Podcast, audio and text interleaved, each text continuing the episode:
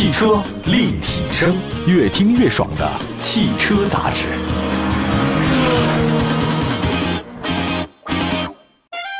小肚子与发际线，似乎人变油腻都是从这两样开始的。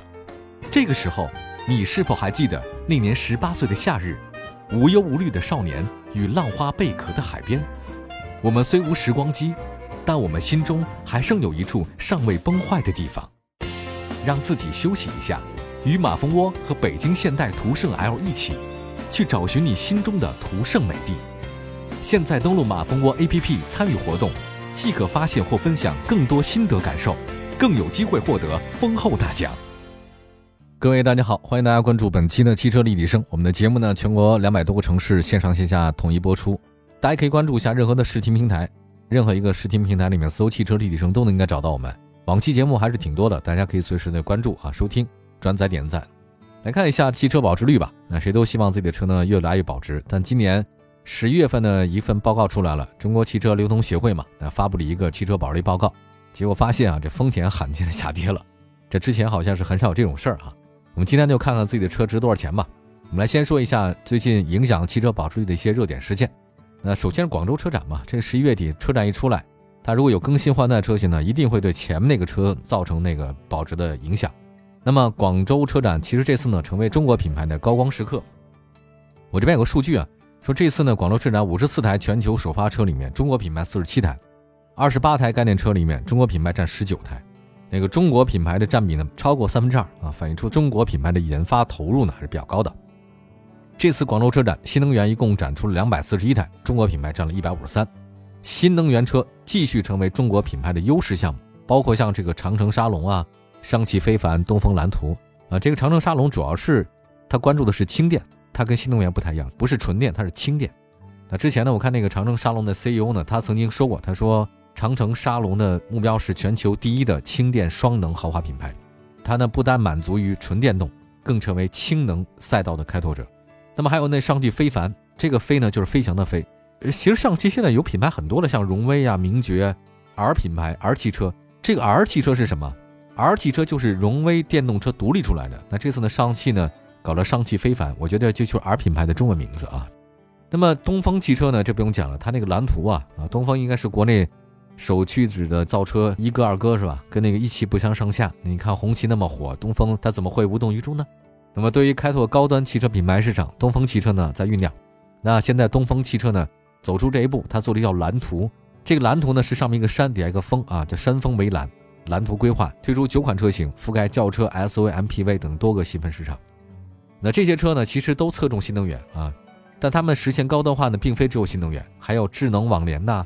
还有各种的这个软件优势啊，确实还是不错的。这是第一个影响咱们这个十一月份汽车保值率大事的，就是广州车展。第二个呢，我们再看车源量。现阶段的二手车车源呢，主要靠置换啊，再次印证了 4S 店在二手车价值链当中的重要位置。那现在置换减少，那下半年二手车车源呢出现了下降。本月呢，这个线上的车源止跌，环比正在恢复。其实啊，这个多数情况之下，你这个二手车置换它是交易的起点。临近年底了，二手车的季节行情再次出现。因为年底了嘛，有钱的呢换一个更好的车，对吧？没有钱的话呢，拿车换钱。这是跨年行情，十一月到十二月，二手车商呢尽量降低库存，打算把钱回笼嘛。年底大家都明白。好，那我们接下来呢再说说这个各级别保值率的事儿了啊，就是二手车的价格下降了。本月二手车的价格开始告别了之前的涨价行情，转变为降价走量的态势。前一段时间短暂的涨价，其实呢更多是一年左右的车辆的准新车，车龄较长的二手车的价格很难回升。SUV 由于单车价格较高，相比轿车，SUV 呢会占车商更多的资金，所以呢这时候大家开始甩车了啊，尽快出手，避免跨年，所以二手车价格呢会下降。再来关注豪华品牌，豪华品牌的二手车的客观需求依然很旺盛。其实当市场整个降价的时候呢，豪华品牌的降幅非常小。这很坚挺啊，个别品牌甚至上涨，比如说凯迪拉克二手车价格涨幅非常明显，我们也不太清楚到底是为什么，呃，但是呢，凯迪拉克二手车确实在涨价哈。在豪华品牌里面，保时捷、雷克萨斯是第一集团，保时捷十一月的保值率呢是百分之九十八点一，哇，三年保值率啊，跟十月基本相平。雷克萨斯十一月的保值率是百分之八十九点九啊，它是下降一点点。德系三强表现接近，奔驰最好，十一月的保值率呢百分之七十八，宝马百分之七十四，奥迪百分之七十，啊，这个宝马降的最多一点。大多数二线豪华品牌的保值率呢在六成左右，英菲尼迪、路虎、特斯拉分别是六十几、六十二点三啊左右，讴歌是六十一，沃尔沃百分之六十，这个变化都不太大。那个三年保值率，沃尔沃百分之六十是很正常的。你说现在这个沃尔沃，包括像这个英菲尼迪、路虎什么的，它的保值率啊，跟讴歌差不多啊，跟英菲尼迪差不多，这个挺耐人寻味的。我觉得可能是因为。买了其他一些豪华品牌，发现还是日系的这个讴歌、英菲尼迪啊，后期省心，这个价格就差不多了。凯拉克保值率上涨，捷豹也上涨，林肯也还行上涨，DS 的话呢，确实也上涨了，在十一月保值率呢是百分之三十七点八。那么有一个特别的现象是什么呢？就丰田保值率呢是罕见的下跌了。这个在主流合资品牌阵营，丰田保值率是有所下降，这与紧凑车卡罗拉和雷凌二手车价格出现下滑有一定关系。本田的品牌保值率在十一月有较大幅度上涨，有人说是跟全新一代思域上市有关。哎呀，这个思域上市啊，确实关注度非常的高。那我身边很多朋友在问这个车啊，而且思域呢，它会打丰田嘛，对吧？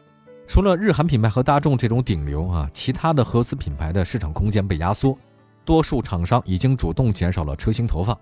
当价格下降时，不同品牌的降幅也不一样。福特品牌二手车的降幅趋势放缓，反映出呢。这个品牌价值呢仍然受到认可。这福特虽然卖的很差，但是毕竟是一个老品牌。那虽然丰田保值率在下降，但是它依然比较高。本田也不错，丰田呢在十一月的保值率呢相比十月份下降零点四个百分点，依然比本田高。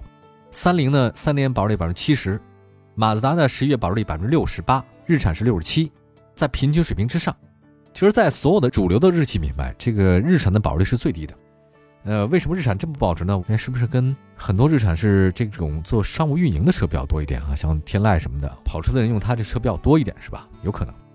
那么大众十一月保值率六十六啊，这三年六十六，五十铃百分之六十六。这个起亚品牌的话呢，三年保值率百分之六十四，它的现代品牌百分之六十三啊，这个都差不太多哈。另外，别克三年保值率是百分之六十四，相比福特、吉普、雪佛兰、别克高不少。雪佛兰三年保值率只有百分之五十四，这个非常低啊，比韩系车低很多。所以你买二手的雪佛兰，比买二手别克合适；你买二手的雪铁龙更合适，因为三年保值率只有百分之五十九，标致百分之五十四，雷诺百分之五十五，斯柯达也很低，百分之五十八。买这些车都是买二手车比较值了，都是打对折，三年打对折，想想损失还是非常大的。我们待会儿呢说说自主品牌啊，一会儿回来。汽车立体声，继续回到节目当中。您现在关注到的是汽车立体声啊。今天我们的节目主题呢，就是十一月中国汽车保值率的一个最新报告啊。这份报告呢说的非常详细啊。刚才呢是把这个国外的品牌合资品牌简单说了说，有涨有跌啊。就发现丰田开始往下往下走一点啊，尽管是往下走了，但它的保值率呢依然还是很高的。在所有的这个品牌当中啊，我觉得可能是丰田有雷克萨斯吧啊，一下给带上去的。那么自主品牌来看一下，大家比较关注啊。现在自主品牌车非常的多，二手车整体价格下降啊，自主品牌保值率呢也下降了。本月呢，仅有宝骏、长安、哈弗、名爵、蔚来、荣威小幅上升。名爵啊，保值率今年第一次超过吉利，这品牌名次呢进一步上升。嗯，主打运动年轻化的产品方向是对的。那小众而不从众也成了他们的这个策略啊，确确实实是很多人比较喜欢的车型。但前段时间名爵发布了一款新车的时候，我看他们老总穿的一个 cosplay 的那个服装。哎，我都觉得挺奇怪的，可能他销售就策略是这个，咱也不太懂啊。那么在十一月的时候呢，五菱和领克保值率都超七成，一个是五菱百分之七十四，领克百分之七十啊。这个五菱宏光呢，绝对是神车。嗯，在二手车市场的话呢，大家依然很认。传祺呢，三年保值率百分之六十六，这个成绩不错啊。这基本上跟日系的那个马自达呀，或者说日产都差不太多啊。还有三年保值率在百分之六十三以上的，还有宝骏、长安、V，。超过六成的品牌呢，有启辰、哈佛、名爵、吉利、红旗。这个蔚来呢，在十一月的保值率的涨幅特别大啊，基本上它十月份的时候，三年保值率还百分之五十五呢，现在百分之五十九了，大幅飙升啊。荣威呢是百分之五十九，比亚迪的百分之五十七，奇瑞是百分之六。在所有的中国的自主品牌当中啊，奇瑞保值率是最差的。刚才我们说的都是传统能源的车，那接下来聊聊新能源的保值率。前几天呢，我看到一个帖子啊，那说之前呢，我们认为特斯拉呢在品牌层面呢很有优势啊，但是发现根据二手车给的报价，这个 Model 三它的保值率呢，好像跟国产新能源的差不多，区别不是很大。我听到说法说，国内的蔚来啊、小鹏啊，好像比特斯拉更加保值。我想这个可能更加保值只是电池啊，因为咱们国产很多新能源车型电池它是有这个政策的啊，特斯拉是没有。我们再来看一下其他的一些这各地吧啊，包括像这个影响汽车保值率的一些消息。我先说一个广东那边的，在新能源市场，那个广东发了一个政策，其一呢是放宽了广州、深圳两地的这个指标限制，第二完善汽车销售网点布局，其中深圳主要强调新能源，而广州呢对节能车也有兼顾。二零二一年到二零二二年，广州市呢配置节能小汽车增量指标增加到八万个，那深圳呢进一步放宽新能源小汽车的指标申请条件，取消社保的条件。也促进新能源小汽车的销售，所以呢，十一月纯电汽车的保值率上升，插电混动车型保值率有所下降啊，两者呢当然是越来越接近了。那现在总的来讲啊，就是在整个新车市场啊，现在那个什么轻混啊、增程啊，这个技术流派特别多，但是它这个流派多是多，它界限逐渐打通了，各种产品呢好像都趋于相同啊。那么在换电站啊、充电站啊就快速建设，所以现在新能源车型的保值率呢在不断攀升。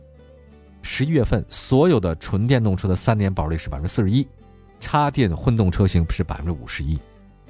另外呢，今年十一月份新能源汽车整体变化不大一样啊。重点车型上，宏光 mini EV，哇，厉害厉害，一年车龄保值率是百分之八十八点七，赞赞赞，给宏光 mini EV 点赞啊！保时捷泰看是百分之八十六，宏光 mini EV 干掉保时捷泰看。特斯拉 Model X 一年保值率百分之八十三，蔚来呢是百分之八十一啊，ES 六。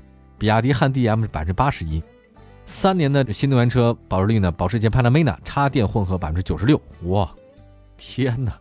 宝马五系插电混动是百分之六十九，Model X 百分之六十七，奥迪 A 六插电混动百分之六十六。这个数据呢，真的是非常多样化的。从十一月份的二手车的变化来看，哈，不少品牌的保值率都有所下降。那现在那个随着芯片问题啊短缺得到缓解，新车供应量不断提高，二手车价格呢也会回落。呃，目前汽车供应回暖啊，经销商的库存进入到补库的阶段，现在可售车型越来越多，但是热销车呢依然要等一到两个月。年底呢是冲量的时间啊，经销商终端的优惠呢比较多，但是呢疫情确实打乱了很多的节奏，多数经销商认为今年完成任务根本没有可能，大部分呢都是保利为主，同时呢厂家针对任务也进行调整或者取消。临近年底，芯片确实越来越好，很多经销商无法完成的目标任务都转到二零二二年。但是芯片虽然转好了，可是它全年销售的缺口是难以弥补的，没办法，你要等一两个月，它就积到明年去了。哎呀，这个现在汽车市场真是，五菱宏光这次让我印象这么深刻，它的那个宏光 mini EV 一年保值率干掉了保时捷泰看，而且燃油车型当中丰田这保值率开始下降，真有意思。好，感谢大家关注本期的汽车立体声，我们的官方微信、微博平台同名搜索我们，找到往期节目可以随时收听。我们下次节目接着聊，拜拜。